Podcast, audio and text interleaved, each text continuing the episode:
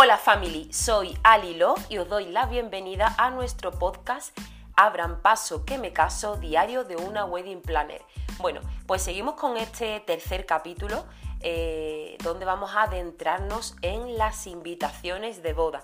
Eh, creo que es un tema que también suele tener bastantes dudas y os voy a dar unas pequeñas recomendaciones eh, bueno, cuando os empecéis a plantear este tema, ¿no? las invitaciones de boda.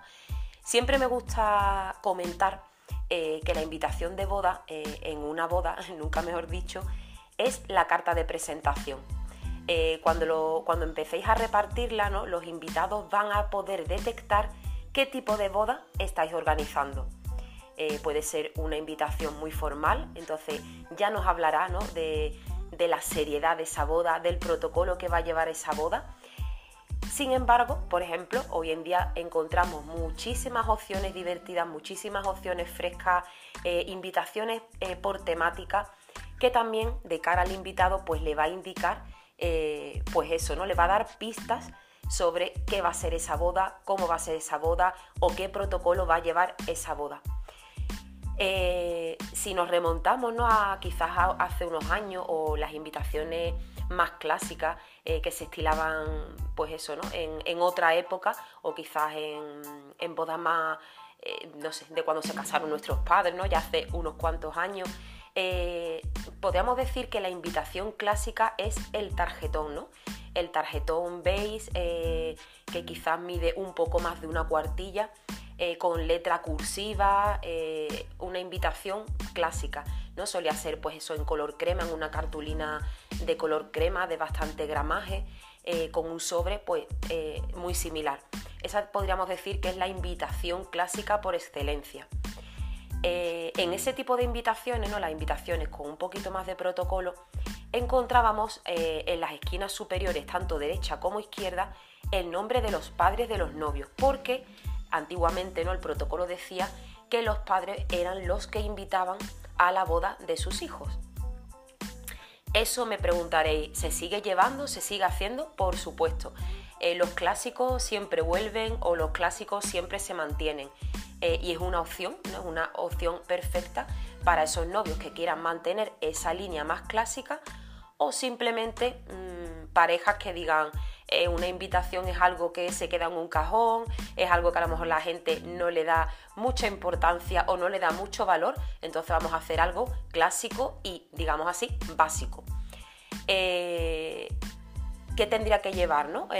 pues la información, tanto si optamos por ese tipo de, invitaciones como una invitación más eh, moderna o más actual, evidentemente esa digamos, esa carta de presentación nos tendrá que dar todos los datos necesarios eh, para que el invitado eh, pues esté informado de, la boda. ¿no? Tendríamos que em, incluir, por supuesto, el lugar y la hora de la ceremonia, eh, si es diferente ¿no? del lugar de la celebración. Sabéis que hoy en día pues, puedes ¿no? hacer una ceremonia religiosa o una ceremonia civil, ¿no? por ejemplo en un ayuntamiento o en algún tipo de, espacio que lo permita, y luego eh, trasladarnos al lugar de la celebración. Bueno, pues en la invitación tiene que quedar muy claro eh, esos lugares, lugar, ceremonia y hora, y lugar de la celebración y hora. Eh, evidentemente el nombre de los novios, ¿no? lo que os comentaba antes que si fuera algo más protocolario incluiría los nombres de los padres, pero en este caso eh, lo más común es el nombre de los novios, que son los que invitan. Eh, luego eso nos encontraríamos lugar de ceremonia y hora, lugar de celebración y hora. Quizás alguna frase divertida, ¿no? De nos casamos o después de X años de noviazgo hemos decidido dar el paso. Ya, bueno, es un poco ya a lo personal, ¿no? A lo que bueno, más os identifique realmente. Eh, porque esa, esa, primera toma de contacto, y perdonar que sea repetitiva, pero ya va a definir y va a también dar unas pistas a los invitados de cuál es vuestro carácter, cómo queréis tomaros la boda, eh, quizás eso puede ser muy informal eh, y con, ¿no? con vocabulario y frases muy del día a día ¿no? o muy frescas, muy campechanas, o por en cambio hacerlo pues a una manera muy muy protocolaria. Bueno, eh, eso sería como lo más básico, ¿no? Eh, dentro del tarjetón o esa invitación, pues colocar la, información básica, pero eh, luego nos surgen muchísimas dudas ¿no? respecto, por ejemplo, se debe incluir el tema del regalito ¿no? o cuenta bancaria a gusto del consumidor. Siempre digo que el protocolo en las bodas está para saltárselo, así que hay que hacerlo realmente como cada uno quiera y vais a encontrar bueno, en el mercado muchísimas opciones sobre invitaciones. Eh, yo recomendaría que en el tarjetón, ¿no? lo que es lo principal, la tarjeta principal, fuera la información más clara y más básica y luego el resto de detalles se hiciera en una, mm, en una cartulina anexa ¿no? o en, un, en, una, sí, en, una tarjetita anexa donde podríamos incluir ese regalito que podría ser el número de cuenta o podría ser, no sé, una lista de bodas hay gente que les resulta un poco violento el tener que poner un número de, de cuenta. Entonces se puede hacer, ¿no? Por ejemplo, frases del tipo, si, queréis hacer de, nuestro, eh, de nuestra luna de miel algo inolvidable, ¿no? Entonces ya pones el número de cuenta como diciendo, el regalito lo vamos a destinar, ¿no? A, poder eh, tener una luna de miel de ensueño. Eh, también, aunque han caído mucho en desuso, hay gente que todavía opta por listas de boda. ¿no? Pues tenemos una lista de boda en tal tienda de decoración o en tal establecimiento. También es importante que en, la invitación o en la tarjeta anexa eh, se incluya el código de vestimenta si es que así lo decidís. Imaginaros que estáis organizando una boda en la playa, una boda eh, que, queráis que, queréis que sea eh, muy fresca, sin protocolo, pero os apetecía, por ejemplo, que la gente fuera pues vestida de blanco. No tipo, vamos, el tipo de boda ibicenca.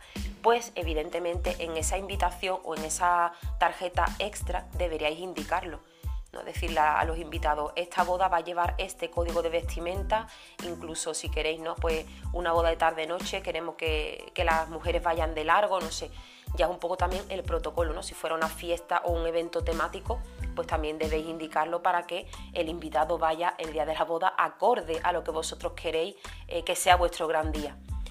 Eh, más datos que podríamos incluir en esa tarjeta extra serían pues un mapa si, vemos que a lo mejor va a tener alguna complicación o es un lugar un poco más rebuscado, un mapa que facilita a los invitados su llegada.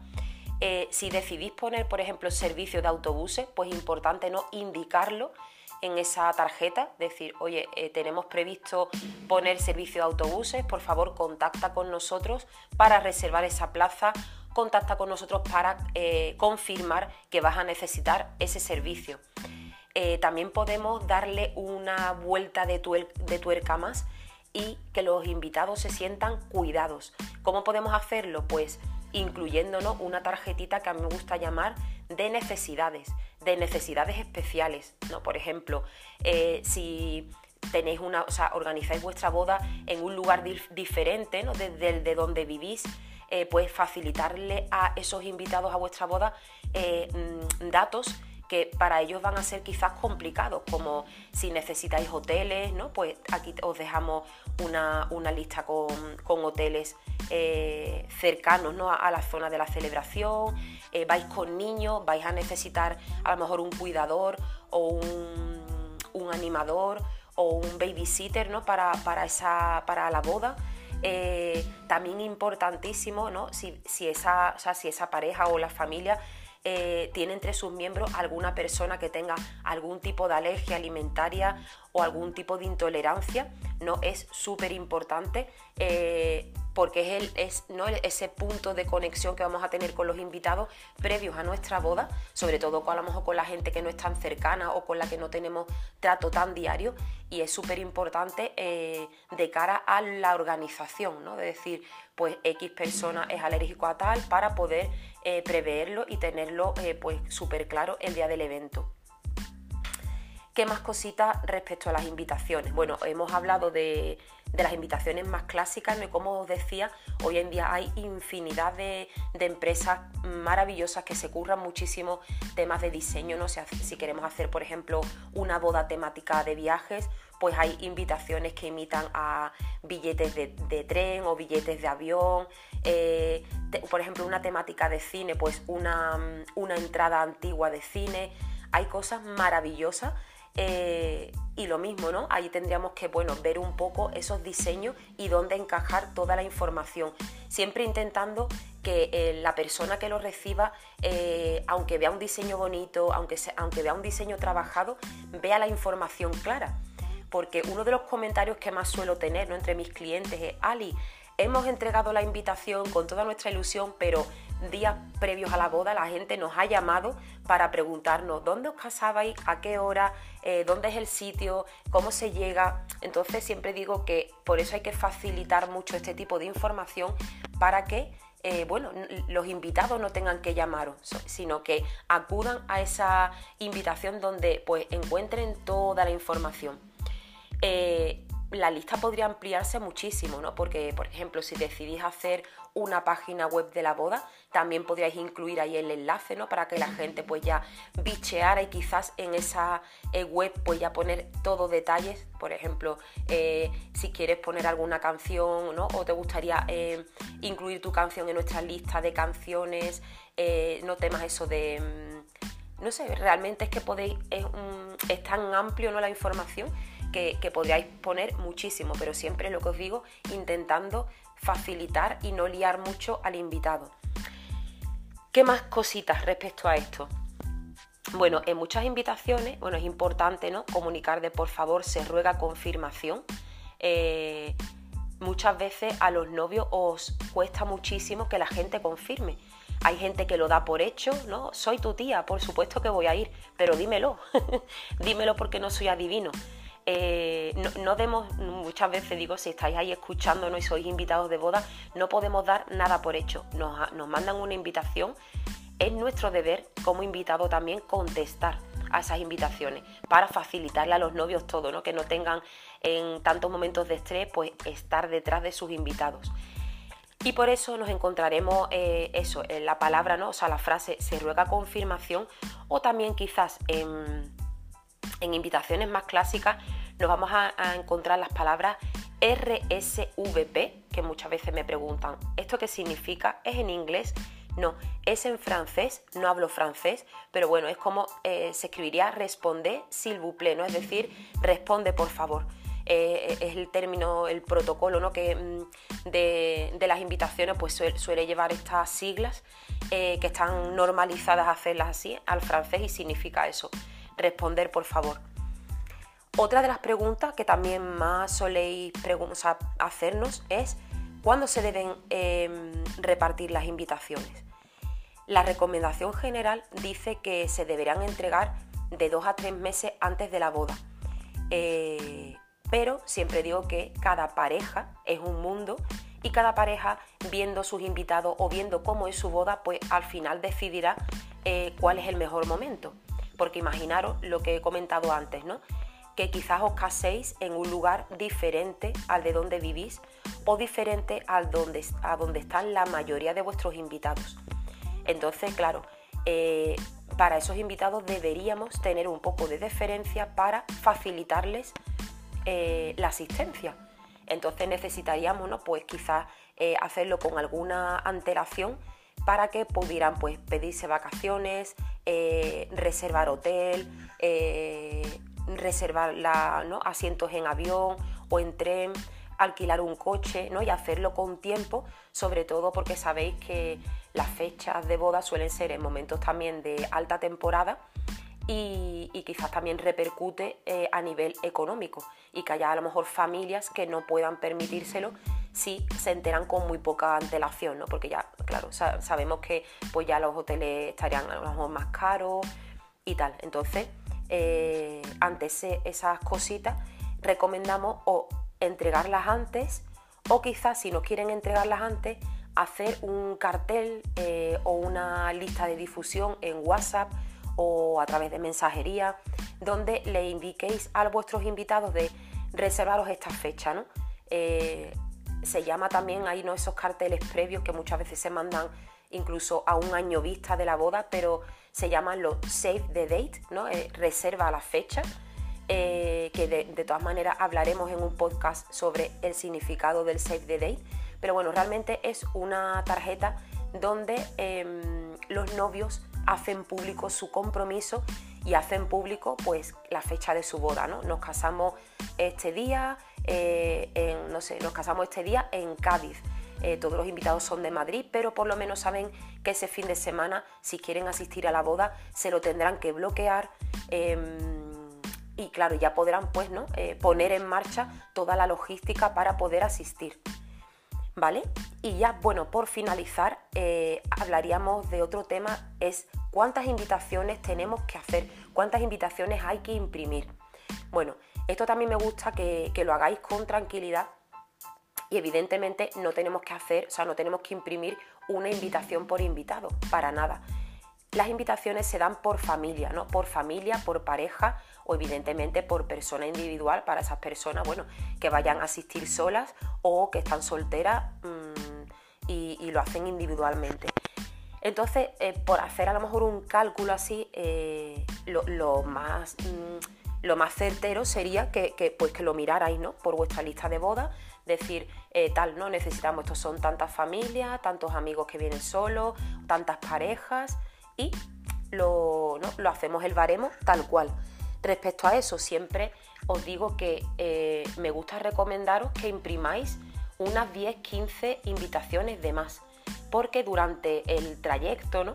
durante esto, eh, cuando empecéis a repartirlas, evidentemente habrá gente que se caiga, eh, y habrá gente mm, que, salga por el camino y digáis, madre mía, se me olvidó invitar a esta persona, o gente que llega nueva a tu vida y tú dices, me apetecería muchísimo que, me acompañara en mi gran día.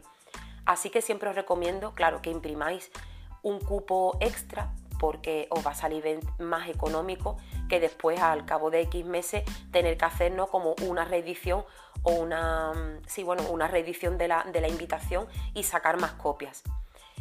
Así que bueno, creo que es un poco, os he dado toda la información respecto a las invitaciones. Eh, quizás también otra cosa que me preguntáis es, ¿las invitaciones se tienen que entregar en mano? ¿Las invitaciones se mandan por correo? Bueno, realmente a las parejas os gusta eh, entregarlas a mano, ¿no? A mano a mano. Eh, porque también es algo, ¿no? Es como ver a vuestros invitados, disfrutar también de ese proceso que os cuento siempre de las bodas, que al final es un conjunto de muchos detalles y a lo mejor uno de ellos también es pues sentarte a tomar un café con los invitados porque nunca tenemos tiempo, siempre vamos corriendo y que creo que a lo mejor es una buenísima oportunidad para ello. Pero entiendo eh, cómo son nuestros ritmos, eh, el jaleo que tenemos siempre, eh, el poco tiempo, ¿no? el trabajo, el estrés. entonces quizás también es un poco a libre elección, ¿no? Quizás podéis pues reunirlo con, con la gente más cercana, con los amigos más cercanos, familiares más cercanos y luego pues bueno, hacer repartos a lo mejor en grupo, ¿no? Vamos a quedar todos los amigos o vamos a quedar todos los compañeros de trabajo, nos tomamos una cervecita y aprovecho y reparto mis invitaciones. Es bonito no hacerlo así, de manera presencial, porque son momentos únicos. Evidentemente, si tenéis invitados de fuera, del extranjero, o quizás no os da la vida, podéis hacerlo también eh, vía correo postal y no pasa absolutamente nada.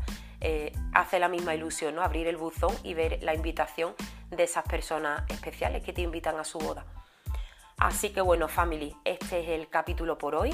Ya sabéis que podéis dejarnos todas las dudas, todas las consultas, todas esas cosas que os, inquieten y que os encantaría que tratáramos. Em, estamos abiertos para ayudaros siempre. Podéis seguirnos en nuestras redes sociales donde veis nuestro día a día, veis nuestras aventuras y desventuras en arroba Love Wedding. Y nada, os emplazo al próximo episodio. Un beso enorme y gracias por estar ahí.